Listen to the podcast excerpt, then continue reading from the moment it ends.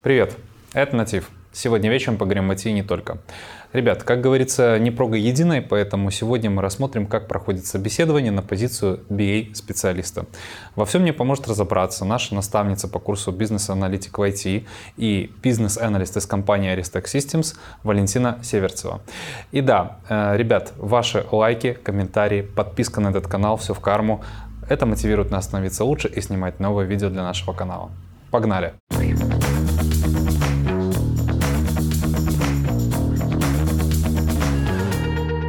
Валь, привет. А, привет. Тебе большое спасибо, то, что к нам пришла. А, ну, смотри, у нас сегодня тема тебе известна. Мы сегодня будем давать ответы на вопросы собеседований. И так как ты представляешь направление бизнес-анализ, это первая специальность из нетехнического блока на нашем канале, где мы будем давать ответы вот собеседований. Собственно, пока мы не перешли к этой теме, давай ты немножко расскажешь про себя. Э, меня будут интересовать такие стандартные вопросы, как ко всем нашим гостям. Э, сколько тебе лет, откуда ты родом и ну да, я спрашиваю тебя, ну ты можешь диапазон указать. Самое главное, как ты оказалась в айтишке? Да, меня зовут Валя. Спасибо, что пригласил. Мне приятно поговорить о моем любимом бизнес-анализе и надеюсь помочь будущим бизнес-аналитикам лучше понять, что, что их будут спрашивать. Угу. В IT я работаю уже 5 лет. А до этого я долгое время работала в банке.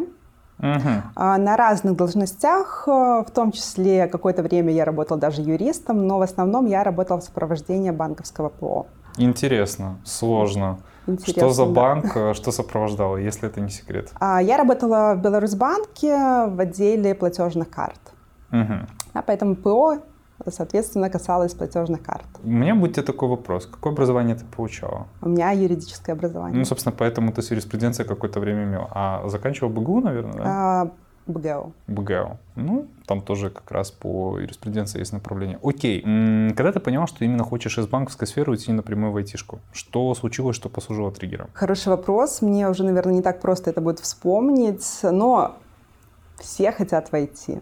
Угу. Конечно, если ты работаешь в банке, мир IT э, представляется тебе чем-то сказочным. Ну, наверное, он такой и есть. Я очень люблю IT. И э, если бы меня спросили, куда бы я хотела пойти работать, э, ну, если бы мне там не надо было зарабатывать деньги или что-то такое, я бы осталась в IT. Ну, то есть без вариантов, да? Без вариантов. Это очень интересно. Вы разрабатываете новые продукты, вы видите, как э, то, что вы разрабатываете, меняет, меняет жизнь людей. И с этим я столкнулась в банке. Да? Это банковские платежные карты. Это не только э, сам пластик, но и системы банковского обслуживания. Uh-huh. То есть если 10 лет назад большинство людей оплачивало свою коммуналку, ну как, ну в кассе. Ну так и да, да. так не сейчас много кто оплачивает, но сейчас уже, конечно, меньше процент намного. Намного. Да. Я когда пришла в банк в 2012 году, у нас процент людей, которые оплачивали услуги через э, мобильный банкинг, интернет-банкинг было 20%. Ну, 20%. Вообще, это, это что-то удивительное. Слушай, сейчас, может, там коллеги тебе как-то говорили, какой сейчас процент? Нет, но я думаю, что намного-намного... Ну, типа, короче, к 50% я думаю, что плюс-минус может Я думаю, намного даже больше. выше. Выше даже, угу. окей. Да, окей. кто хочет э, стоять в кассе, вообще куда-то выходить, когда ты можешь просто достать свой телефон и все, совершить все операции. Ну, люди, которые заняты делом, ну, объективно, да, то есть это сокращает время. Да даже если не заняты делом. Пенсионеры, мне кажется, это место сбора. Ну, ты что, это все обмусолить, обо всем поговорить, обсудить. Это же, это же понимаешь, это атмосфера. Атмосфера, да, да. наверное наверное, да. Были ли варианты, кроме бизнес-анализа, чем бы ты еще могла заниматься в айтишке? То есть вот на тот момент, когда ты входила только туда? Ну, то есть, может, было там а там типа PM и бизнес-аналитик? Или ты вот четко понимала, что только бизнес-анализ и все? PM а, я не рассматривала, и мне казалось, что для PM нужен какой-то другой опыт, чем тот, который есть у меня. Угу. А я думала быть разработчиком. Угу. Да. На чем? На чем вы хотели писать? PHP. Хорошо, хорошо. Да, mm я училась на курсах э, по PHP, мне все нравилось, но... В какой-то момент ты, наверное, поняла, что не пойдешь ты не, Да, что не то. А тут такая интересная специальность бизнес-анализ. Что это? Он так красиво звучит. Да? Вот не стыдно знакомым сказать, что ты бизнес-аналитик. Бизнес да. Ну, так а, солидно. И когда я м, шла на курсы, я даже не знала, что это за профессия. Ну, что, нормально. А потом, когда ты вот уже начинала учиться, ты понимала, что плюс-минус ты этим занималась на своей месте работы в банке? Ну, Были пересечения, да. Я думала, что будет больше пересечений, их оказалось меньше, но по мере обучения я так прониклась э, вот самой этой э, сферой бизнес-анализа, э, что все, вижу цель, не вижу препятствий, uh-huh. и не, не очень быстро я нашла работу. Ну, у меня были там свои обстоятельства, не так просто уйти из банка. Вот, ну все, я точно знала, что я буду бизнес-аналитиком, и в конце концов, там, через полгода, ну, я нашла новую работу э, бизнес-аналитиком, и с тех пор ты в айтишке? Да, я в IT, в бизнес-анализе. Слушай, вот если бы ты могла каким-то образом немножко, ну, скажем, красиво продать свою профессию, за что ты ее любишь? А что крутого в бизнес-анализе, как в профессии? А, в том, что вы непосредственно, непосредственно участвуете в создании э, новых решений. Для клиента. Да, вы решаете какую-то их проблему, да, закрываете какую-то их боль. Угу. И если вы реально попали вот в эту проблему, э, вам будут очень благодарны. И вот, э, наверное, этот момент, когда вы выпустили какие-то обновления, и пользователи вам написали, сказали, класс, ребята, спасибо большое, даже если это вообще такая мелочь. Но это была боль. Угу. Вот получается этот э, фидбэк э, очень приятно. То есть, в принципе, тебе нравится решать проблемы для клиента для того, чтобы потом получать благодарность с точки зрения самого клиента. Слушай, ну да. ну прикольно, такой гуманистический посыл отчасти. Это классно, особенно если вы работали на какой-то работе, а, где вас не так ценили, да, вы не получали этой благодарности. А когда вот вы э, получаете ее, это очень мотивирует. Валя, у меня к тебе такой вопрос. А, вот ты в профессии 5 лет.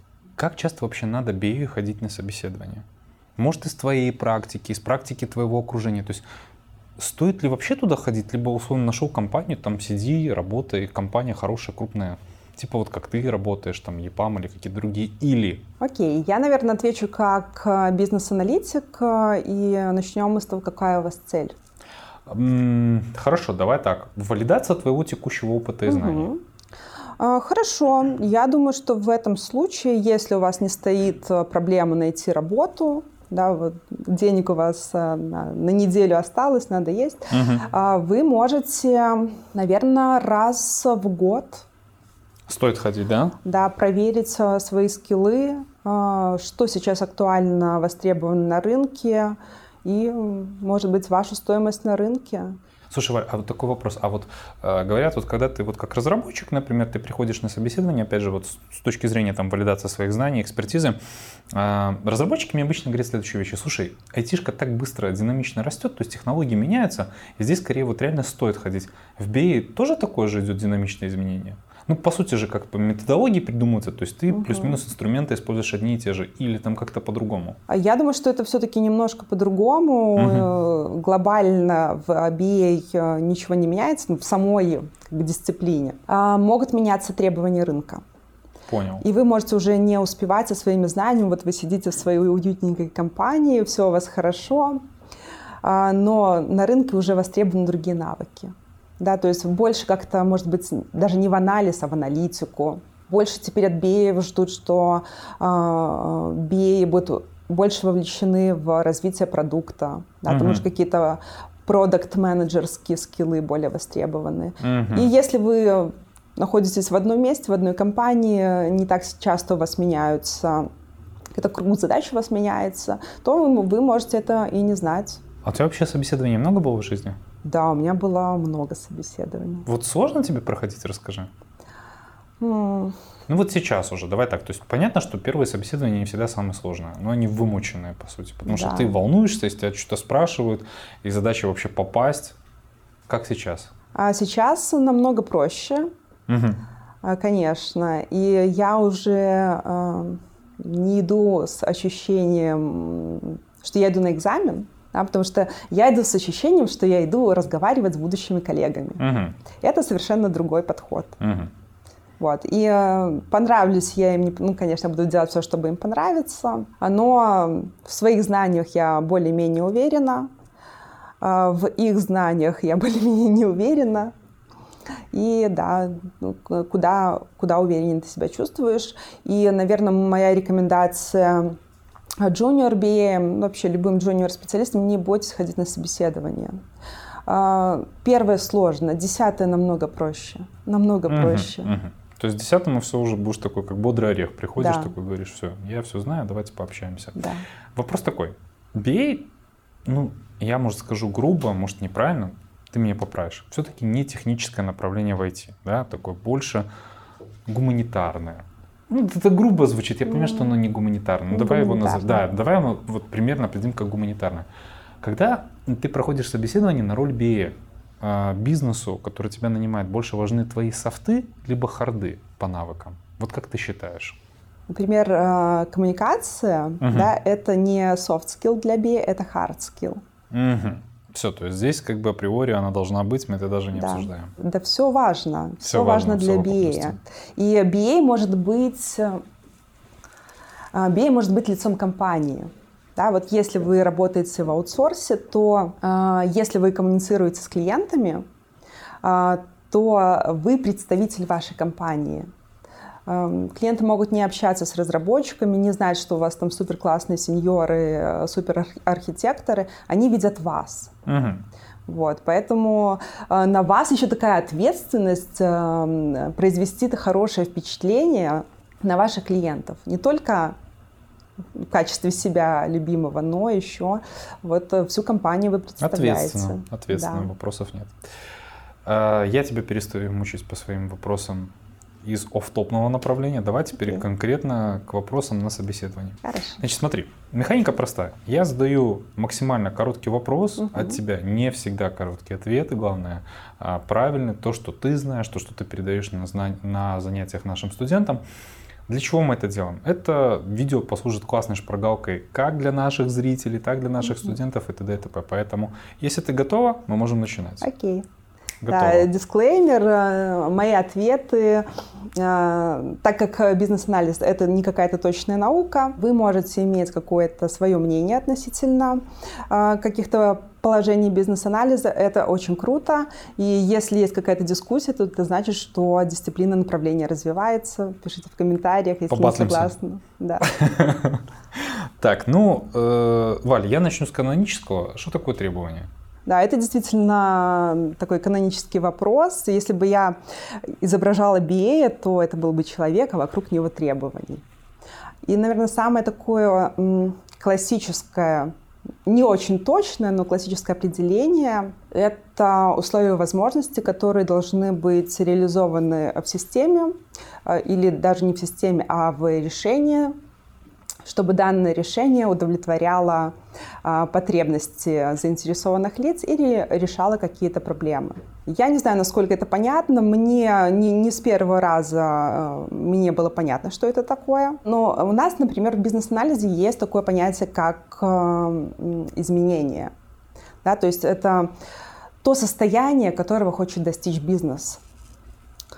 Вот. И чтобы понять, как нам перейти из текущего состояния в будущее состояние, нам и надо собрать требования, да, чтобы мы понимали, э, как, мы хотим, да, да? какова картина э, будущего изменения. Хорошо. Какие виды требований ты знаешь? Хороший вопрос. Э, наверное, на всех моих собеседованиях вопрос этот был задан. Я тоже задаю. Их типа много, ты мне скажи. Да, есть классификация. Давай. Даже несколько классификаций. И это самый базовый, наверное, вопрос э, для бизнес-аналитика и вообще э, э, понимание того, с какими требованиями мы работаем. Угу. И если такое формальное определение требований вам не очень понятно, то через классификацию требований все становится более чем понятно. Мне нравится та классификация, которую дает Международный институт бизнес-анализа. В Бабоке? А, Биебок, да. Ну. Да, Биебок. Есть еще... А можно его Бабок назвать или нет? Или это, или это мы его оскорбляем, когда называем Бабок? Ну, пишется, ну, Пембок, Бабок. Можно и Бабок. Так тоже у нас говорят. А, есть еще классификация, которая, например, а, дается Карлом Вигерсом в его таком фундаментальном труде, который является такой основой основой для любого бизнес-аналитика. Да, сколько э, сотен тысяч бизнес-аналитиков выращены на Вигерсе, ну, вряд ли сосчитать. Валя, слушай, такой немножко уточняющий вопрос. А что за дядька Вигерс? Вот со всеми бизнес-аналитиками, с которыми беседуем, всегда, ну вот э, делают отсылку к Вигерсу. А, понятно, что не факт, что ты там знаешь там его биографию от курки до курки. Кто это вообще просто для бизнес-анализа? Вот объясни, чем хорош этот, эта персона, этот человек? Бизнес-аналитик, который написал... В принципе, это все придумал, да? А, нет, он, он не придумал. Конечно, для э, создания канона бизнес-анализа важнее э, Международный институт бизнес-анализа. Но Вигерс э, написал очень классную книгу да, разработка требований э, к программному обеспечению, где очень понятно, подробно и с примерами описаны все стадии работы бизнес-аналитика. Угу. И это, за это большое спасибо. Кстати, э, я хотела об этом рассказать. Давай, давай. Про, э, у нас есть сообщество бизнес-аналитиков, аналист Бай, который проводит, наверное, самые классные э, конференции по бизнес-анализу. И вот последние годы участником конференции был сам Карл Вигерс. Воу-воу-воу, да. вы пригласили его, да? Да, и он класс, приходил. Класс. Ну, я ссылочку на сообщество оставлю в описании к ролику. Да, будет отлично. А, есть YouTube-канал, и вы можете лично посмотреть, как а, Вигерс принимал участие в конференциях анализ. Прикольно, я тебе потом напишу мою ссылочку, тоже вставим на видео Хорошо. именно с Вигерсом. А, собственно, Виды требований. Требований, да, виды требований. Такая каноническая классификация через иерархию. На самом верхнем уровне у нас бизнес-требования. Да, это то, чего хочет бизнес. Да, для чего он вообще инициировал эти изменения. Какая у него есть проблема или какая есть возможность. Это, конечно, никогда не формулируется «я хочу какую-нибудь кнопку в системе».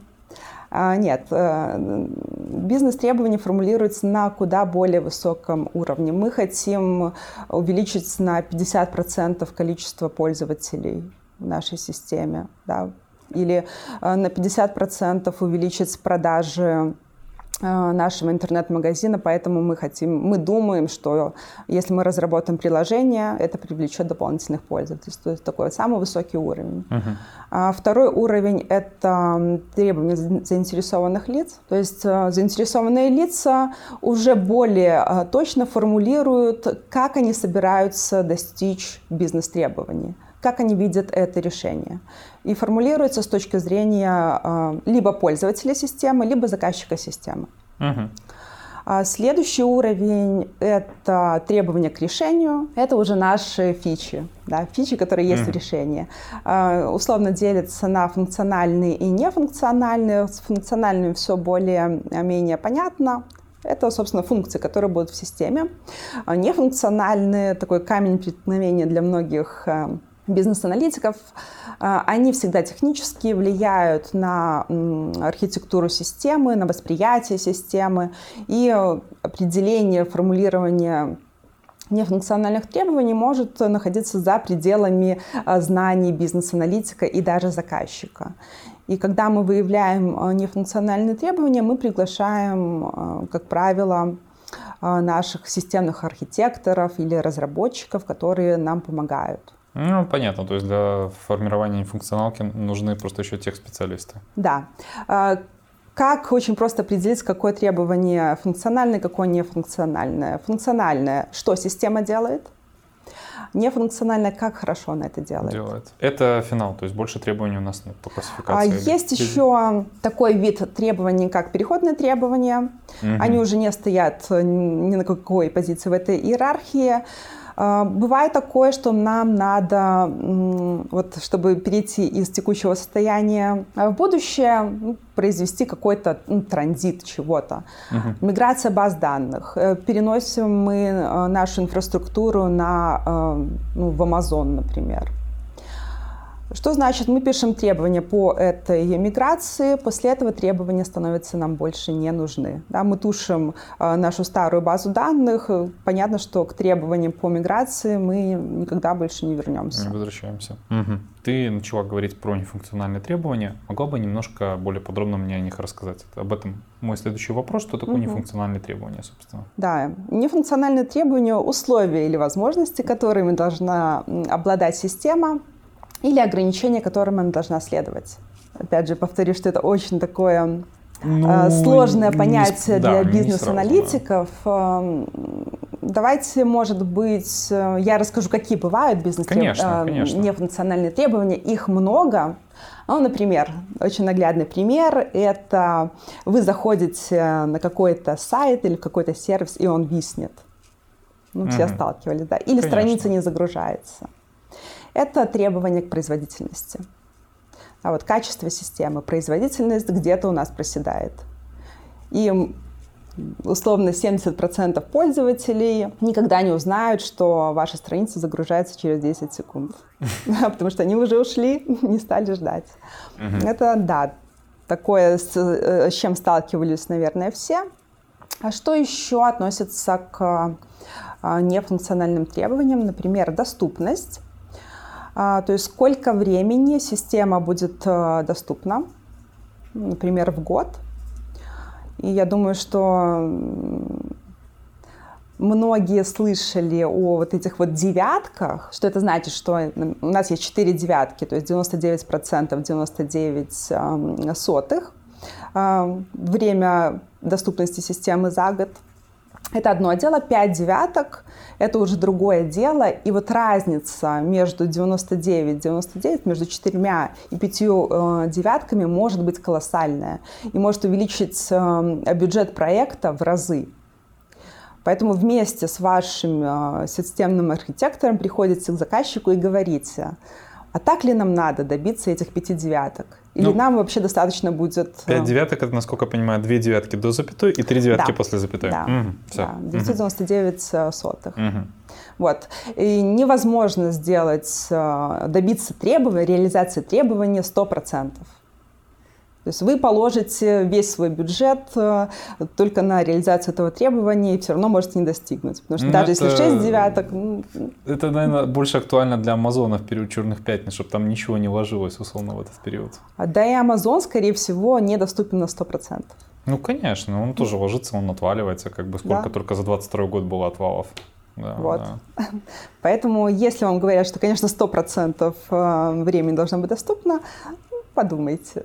Так, производительность, доступность, есть там что-то еще? Или это все? Да, их э, много. Э, масштабируемость. Да, угу. Как система работает э, в период увеличения нагрузок.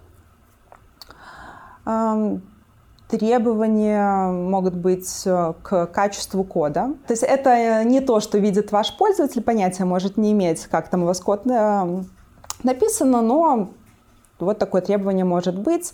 Требование к безопасности.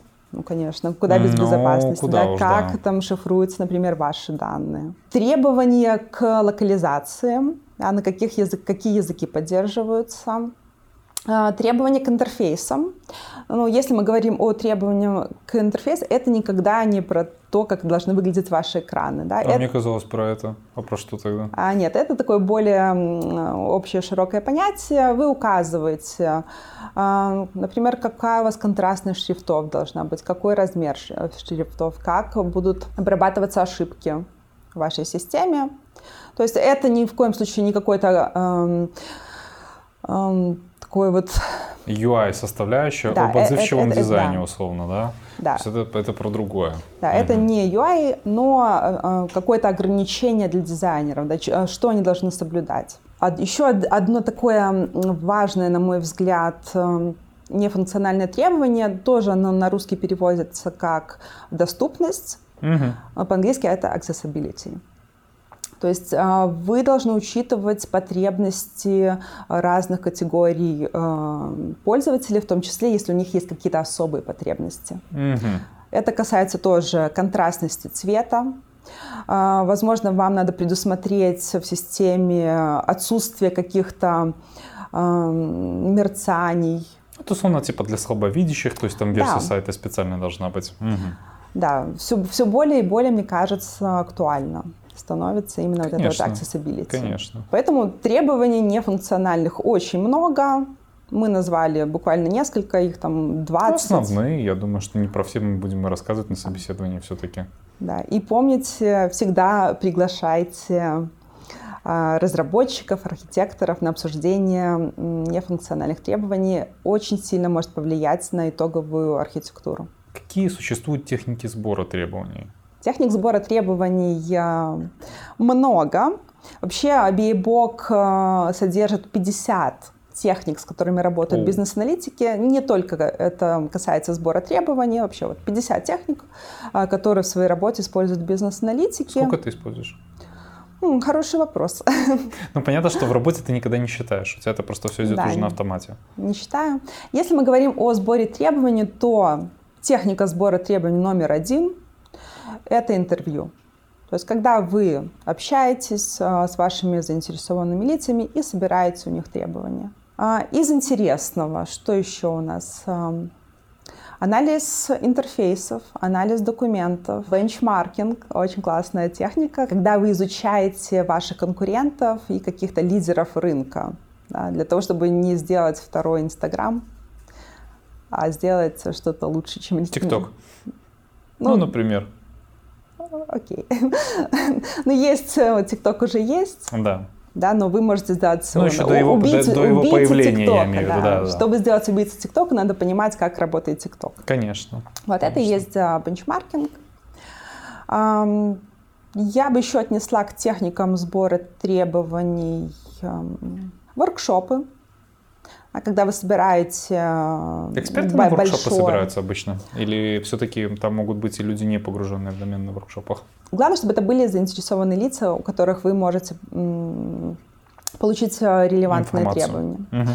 Да, могут быть э, фокус-группы. Ну, не часто мы с этим сталкиваемся, но тоже, если э, вам нужно получить у релевантных пользователей какие-то требования, будущих пользователей, то лучше не с э, CTO заказчика общаться, а с конечными пользователями. Устраивать фокус-группу условно с ними, да? Да, фокус-группа. Мгм. А, Анкетирование.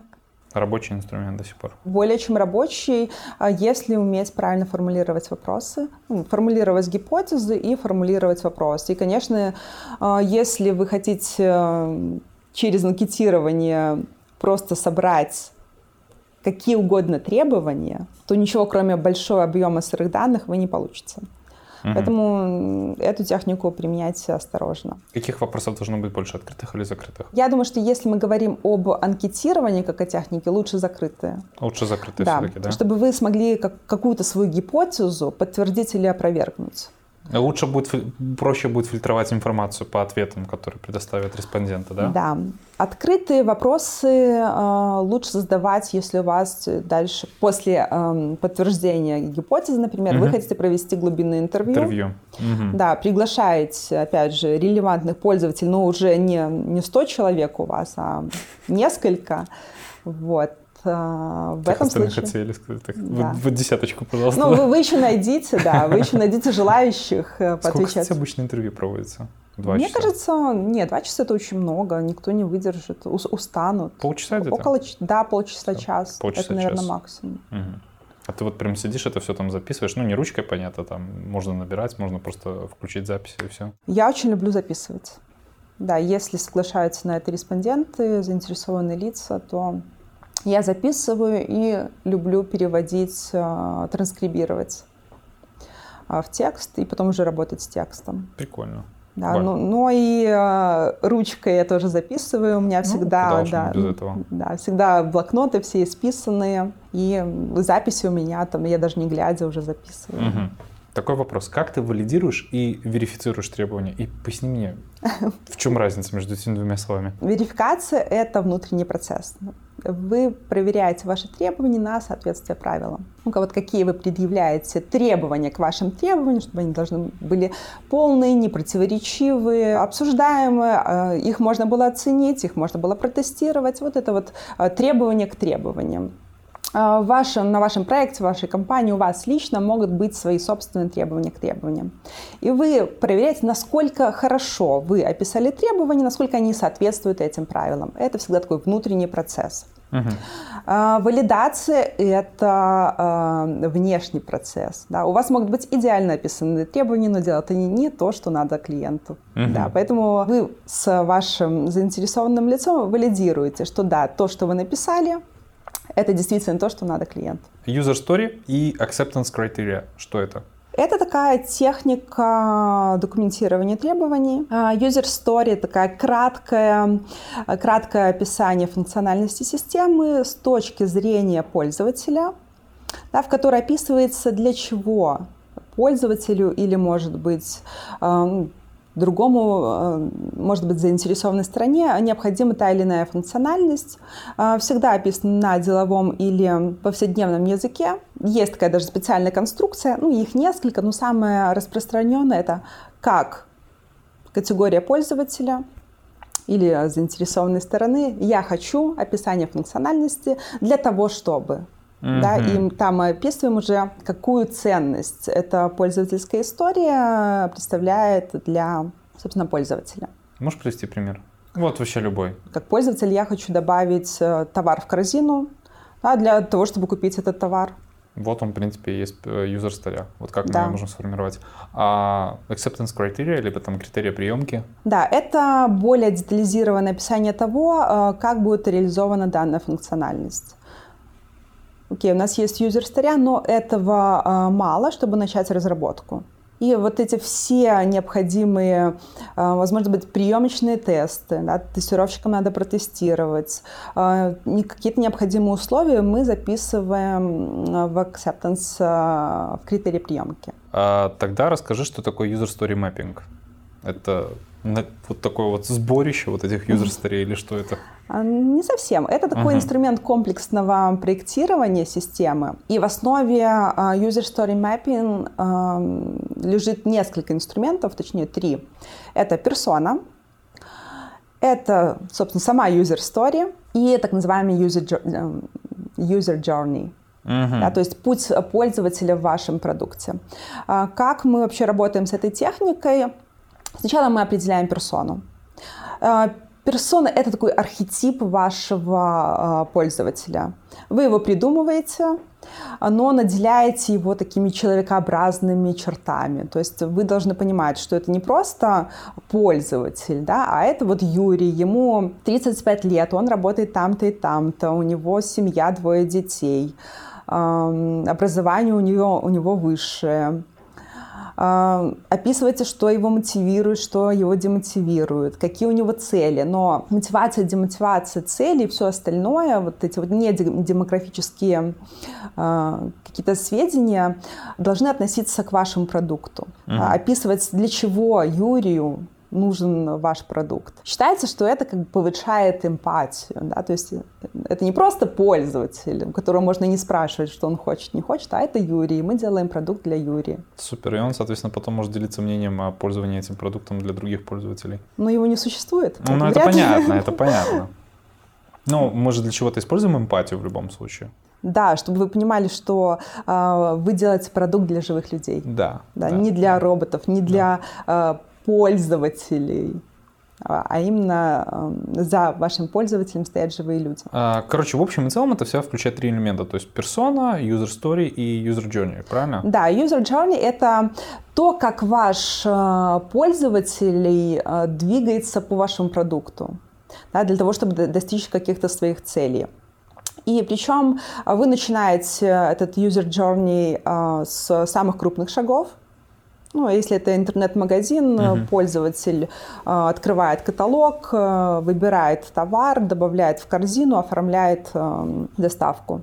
Это такие крупные шаги, дальше они декомпозируются уже на э, более мелкие задачи, и мы доходим уже до декомпозиции, до user story, и таким образом вы видите э, комплексно ваш продукт да, какие должны быть включены задачи. И это может вам помочь сформировать релизы, а в какой очередности что будет реализовано, и э, может помочь в приоритизации требований и собрать все нужные требования.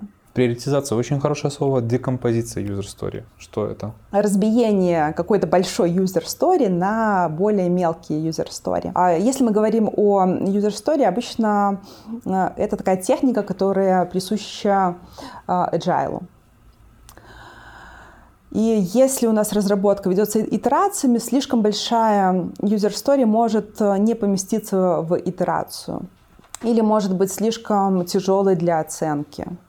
Или может блокировать э, разработку, когда э, теоретически над, э, над старьей могли работать несколько разработчиков, но так как она не декомпозирована, кто-то один взял на себя такую неподъемную ношу и приходится э, работать. И это может замедлить работу всей команды. Угу. Поэтому мы стремимся сделать их э, более мелкими.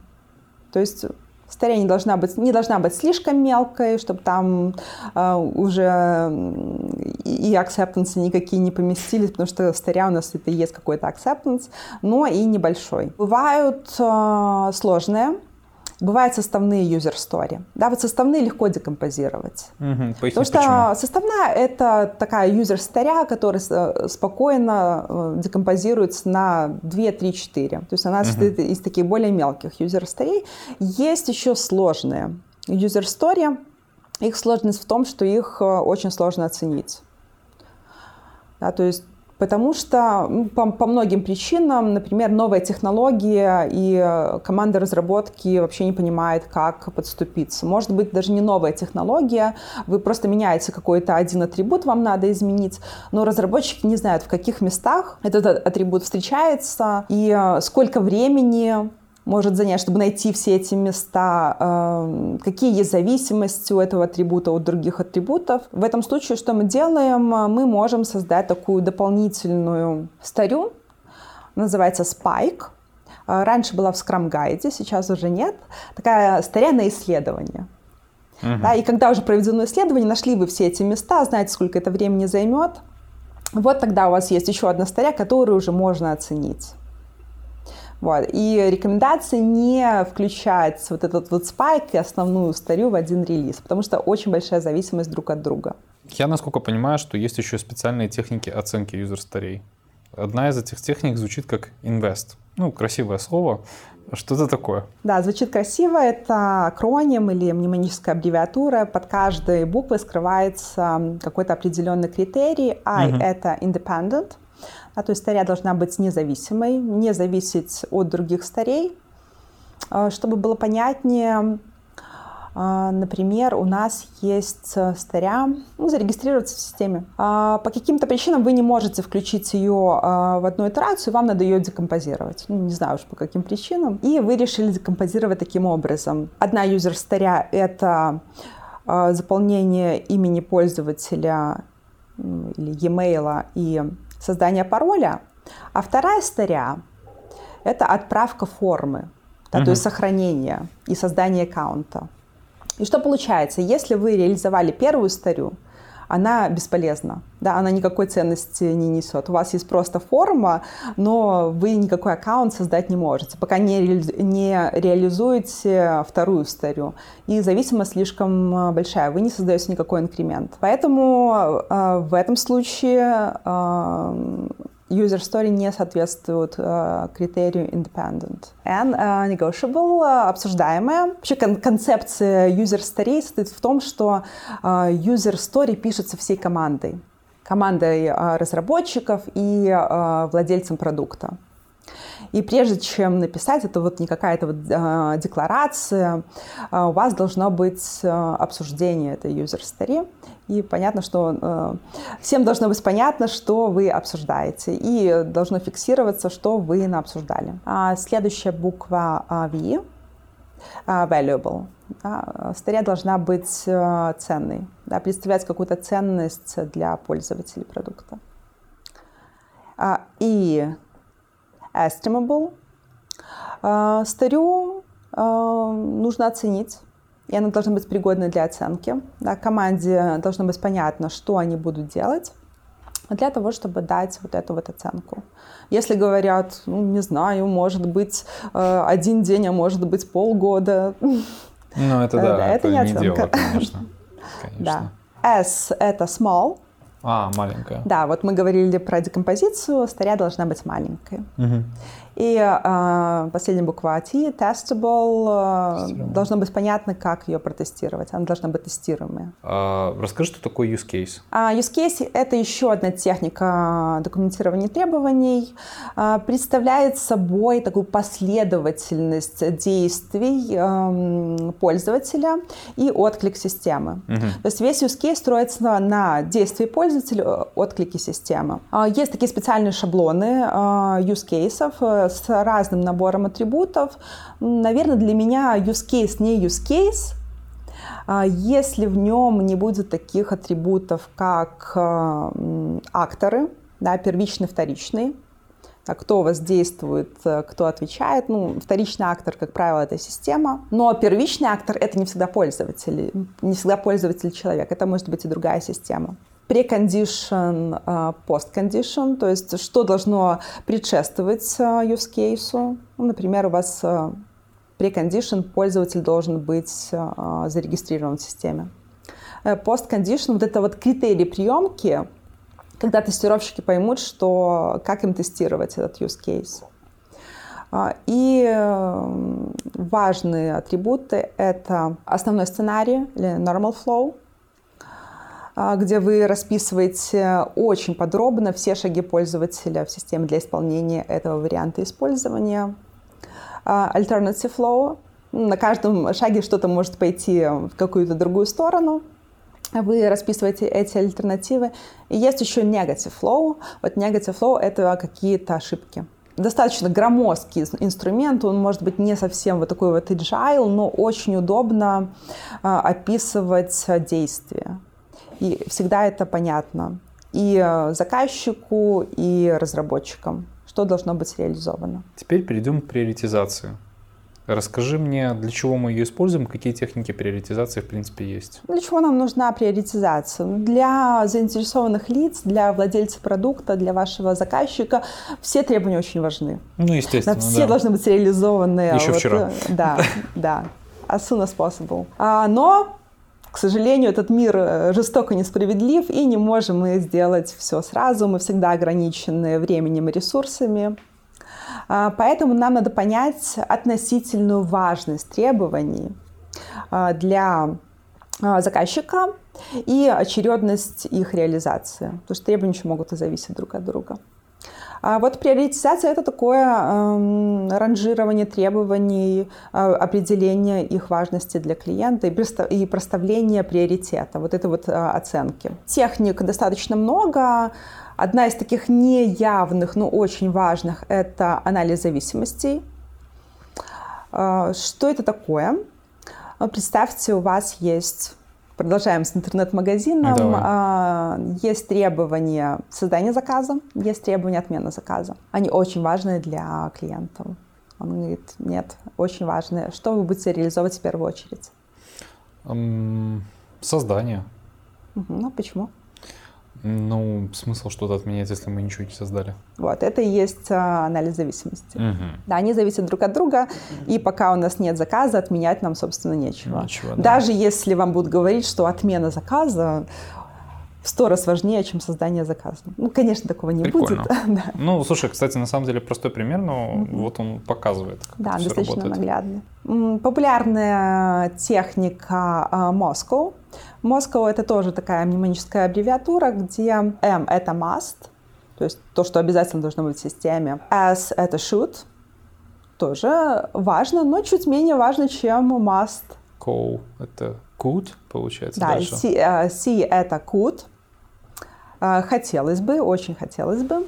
И uh, W — это would или want. Да, то есть в какой-то что-то прикольное, но точно подождет. И, возможно, до этого никогда не дойдет. Это же прикольно. Да, не дойдет дело, потому что а, если мы работаем по agile, то у нас постоянно появляются какие-то новые требования, и где-то в бэклоге так, так, так будет валяться. Я, начну, я возьму себе это на заметку, мне понравилось. Что? Ну, Москва.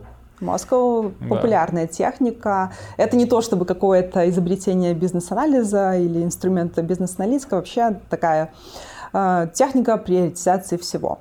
Как и еще одна техника, матрица Эйзенхауэра. Вы приоритизируете все ваши задачи по их важности и срочности. Угу. Да, важно и срочно, срочно, но не важно, не важно, но срочно, и не важно и не срочно. Есть еще такая техника, как эм, попарное сравнение. Вот, э, тоже Вигерс э, рекомендует. Опять же, э, ваш э, заказчик очень дорожит всеми требованиями, не может он никак угу. определиться, поэтому вы показываете вот два требования, какое из них э, Важнее. чуть более важно. Да, что мы будем вот это и это сделать можем только одно. Это может помочь очень быстро проранжировать какой-то объем требований. И... Опять же, такое упражнение на ответственность. Типа, это, это ты сказал, что мы это делаем первым, это не я. Ну, э, решает, как правило, все равно заказчик. Ну, конечно, конечно даже если у нас совершенно Кто другой... деньги платит, тот и музыку заказывает. Поэтому, да. да. Тут все справедливо. Есть еще другие техники. I-scoring, value effort, Kana модель. Ой, не Kana модель, Kana анализ.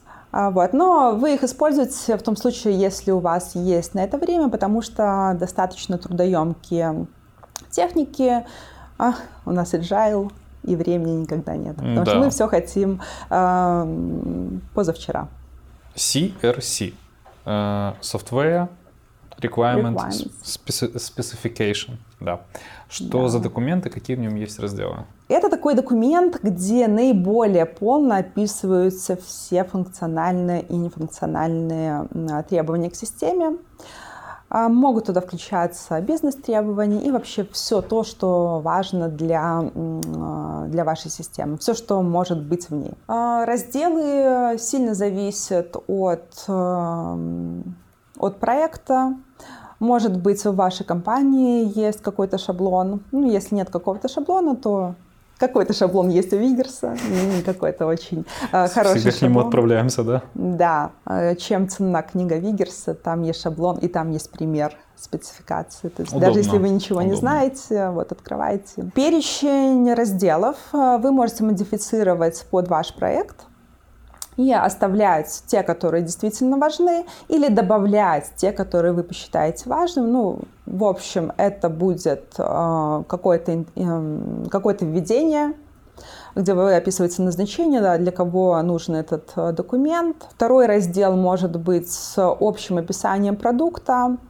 Какие-то могут быть там указаны бизнес-цели, бизнес-риски, метрики успеха, ограничения зависимости, операционная среда, нужно ли какое-то обучение для пользователей. А, следующий очень важный раздел, без которого невозможна спецификация, это подробное описание функциональных требований. Четвертый раздел, например, может быть у вас требования к данным, а, логическая модель данных, а, глоссарий данных, а, пятый раздел, пятый, шестой, седьмой могут быть, или это может быть один раздел, будут посвящены нефункциональным требованиям. Следующие разделы вы можете включать все что угодно, требования к интерфейсам, какие-то, может быть, общие требования, бизнес-правила, ну, все, что посчитаете нужным. Обязательно очень хорошая практика добавлять э, в спецификации разные аппендиксы, приложения. А, приложение э, глоссарий. Это тоже как и глоссарий, и техника бизнес-аналитика, создание глоссариев, где вы все подробно объясняете всем заинтересованным лицам э, значение тех или иных терминов. В аппендикс могут помещаться ваши какие-то диаграммы, которые вы создаете, э, могут быть даже помещаться какие-то прототипы, ну и, и все остальное, что вы посчитаете нужным. Скажи, пожалуйста, что такое UML? UML это расшифровывается как а, Unified Modeling Language. Это такой эм, графический язык моделирования. А вдохновлен он, безусловно, такой объектно-ориентированной парадигмой. И для чего мы его используем? Для того, чтобы представить нашу систему э, с разных аспектов. И это не одна какая-то диаграмма. Угу. В UML, насколько мне известно, 15 диаграмм, могу ошибаться, поправьте меня.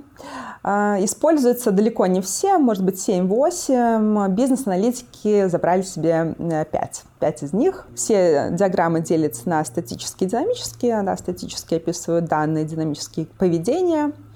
А, статическая у нас только одна, это диаграмма классов, где мы описываем сущности, атрибуты сущности и взаимодействия, взаимосвязи между сущностями, не взаимодействия, взаимосвязи между а, сущностями. Uh-huh. Динамических побольше. Это, конечно же, activity диаграмм, которая помогает нам описывать э, бизнес-процессы. Э, state Machine Diagram помогает нам показывать состояние систем, состояние или статус, да, и, и переходы между этими статусами. Sequence диаграмм, диаграмма последовательности помогает изобразить последовательность каких-то действий между пользователем системы или между компонентами системы. И самая, наверное, простая, одна из самых простых диаграмм, э, самых понятных, с наименьшим количеством атрибутов, это use case диаграмма, где вы показываете актора и какие use cases э, каким актором выполняются. Uh-huh. Очень так э, схематично помогает вам, например, очертить скоп проекта, да, какие use cases будут включены в ваше решение. А вы клиентов вообще с ними знакомите или нет? С e-mail? Клиенты бывают разные я могу так сказать. Есть те, которые есть, лезут прям в губ, да? А, да, есть, во-первых, э, те, кто э, прекрасно понимает UML, есть э, клиенты, которые вот больше про бизнес, и для, для него эти прямоугольнички человечки вообще ни о чем Ничего не скажут. Не значит. Да. А, Валь, еще тоже такой вопрос аббревиатуры BPMN нотации. Что это? А, BPMN, да, это еще одна нотация. И э, в отличие от UML, где много всяких нотаций, э, BPMN используется для моделирования бизнес-процессов. Э, что интересно, и UML, разработчиком и UML, и BPMN являются OMG, консорциум OMG, то есть один и тот же разработчик. И вызвано это тем, я могу предполагать, не знаю точно, что э, в UML не хватало этих графических элементов, чтобы изобразить сложный бизнес-процесс. Uh-huh. В BPMN достаточно много разных элементов, которые могут э, детально помочь э, бизнес-процесс нарисовать. И э, чем еще полезен BPMN, это тем, что сейчас мы не, не можем не только отрисовать бизнес-процесс, но его автоматизировать. есть специальные э, такие системы, которые бизнес-процессы, нарисованные в BPMN еще и без ошибок, э, могут автоматизировать. У меня предпоследний вопрос. Прототипирование интерфейсов. Для чего это, какие инструменты используются? Ну, в твоей работе. Да, создание прототипа такого чернового э, варианта вашей будущей системы где вы наглядно можете э, показать, как это будет э, выглядеть. В голове вы себе представляете это э, одним образом, когда вы это отрисовываете, уже другое. Прототипы могут быть статические и динамические. Статические — это просто ну, как выглядит ваш интерфейс. А динамические прототипы могут имитировать поведение системы. Угу. Да, то есть, конечно, это не реальное поведение системы, не то чтобы там есть какие-то данные, что-то обрабатывается, но можно показать, что вот вы нажали на кнопочку, да, происходит вот это и Такая это. реакция. Да. А, какие есть инструменты? Их много, да, зависит от ваших целей. Ручка и бумага — это точно такой же инструмент, где вы можете быстро накидать какой-то прототип. А более сложное решение — это да любой, э, да даже в Excel, э, в Word вы можете быстро как-то блоками нарисовать специализированные инструменты. Это, например, бальзамик. Достаточно э, старый инструмент, даже я с ним как-то уже не столкнулась. Я сталкивалась с Акшурой. Такой инструмент от э, Microsoft. Э, очень мощный, можно программировать разное поведение системы, но на сегодня не такой уж и современный. То есть он выглядит громоздким. И прототипы там выглядят какими-то какими-то кривоватыми всегда. Я не знаю, как по-другому Мне нравятся сказать. они да, тебе. Да, кривоватые. И есть потрясающий инструмент современный, которым пользуются очень многие, это Figma. А вот в Figma, во-первых, вы можете создать интерфейс, а, вы можете сделать его динамическим, и вы можете обеспечить вот совместную работу вместе с дизайнером. Это удобно. Да, когда вы просто а, что-то нарисовали, накидали без дизайна, лучше, если вы делаете это без дизайна, какими-то блоками передали дизайнеру, и он в этом же пространстве пространстве может начинать работать над интерфейсом. И, кстати, что касается инструментов прототипирования, я забыла рассказать об одном инструменте, который я использую прям очень часто. Давай. Это такие специальные тулы для э, создания скриншотов. Да, когда вы создаете э, скриншот, можете там когда-то стрелками, какими-то другими да. элементами, а текстом э, очень быстро, удобно сделать прототип. Типа моноснепа какого-нибудь? А, я пользуюсь Snagit обычно. Угу. Вот очень классный инструмент, очень рекомендую. Если э, нет у вас времени, а времени никогда нет, ну, попробуйте, Пожалуйста, попробуйте, да. А, Валь, тебе такой вопрос уже не по части там, собеседования, понятно, а скорее из практики. А, английский. Насколько действительно он важен в твоей работе и вообще встречал ли ты кейсы, когда ну, бизнес-аналитику вообще английский не нужен? Я пробовала разговаривать с американцами по-русски, не понимают. Ясно. Ты, короче, будешь говорить, потому что, ну, must have, без вариантов. Да, конечно. А, вы должны понимать, что вам рассказывают.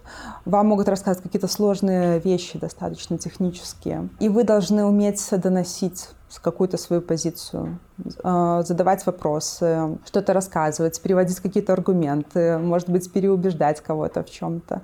А, конечно, английский должен быть достаточно высокого уровня. Легче ли тебе сейчас общаться на английском, чем на русском? Ну, ввиду того, что у тебя, скорее всего, высокий уровень языка, насколько я понимаю. А, не легче. Не легче. Конечно, да. Не, ну просто я думаю, что в любом случае ты немало общаешься на английском языке. Минимум каждый день, наверное. Нет, не каждый день. Не Это каждый. вообще миф, что бизнес-аналитики, что рабочий день бизнес-аналитика — это бесконечные митинги. Бесконечные митинги абсолютно непродуктивны. Ноль продуктивити, да. Да. Это правда. Поэтому ну, раз, э, несколько раз в неделю. Стабильно. Да. Угу. Ну, поддерживаю уровень языка я, да, каждый день, практически каждый день. Что-то читаешь, слушаешь, смотришь, да? Да. Понял тебя. Слушай, тебе большое спасибо. Э, ответы были полными, можно смотреть, можно вот прям использовать, особенно, насколько я понимаю, такие вопросы реально и задаются бизнес-аналитикам, когда они приходят на собеседование? Такие вопросы задавали мне, такие вопросы задаю я. я сейчас. И это то, как бы я ответила на эти вопросы, если бы сейчас проходило настоящее собеседование. Поэтому смотрим, смотрим обязательно. Валь, тебе огромное спасибо. Да, спасибо. Будут темы, еще обязательно позову. Обязательно. Ребят, я надеюсь, вам понравилось сегодняшнее видео. Обязательно смотрите его, особенно перед тем, как вы пойдете на собеседование. Ссылка на наши курсы будет находиться внизу. А, ваши лайки, комментарии и подписка, еще раз напоминаю, приветствуются. И мы еще увидимся. Пока.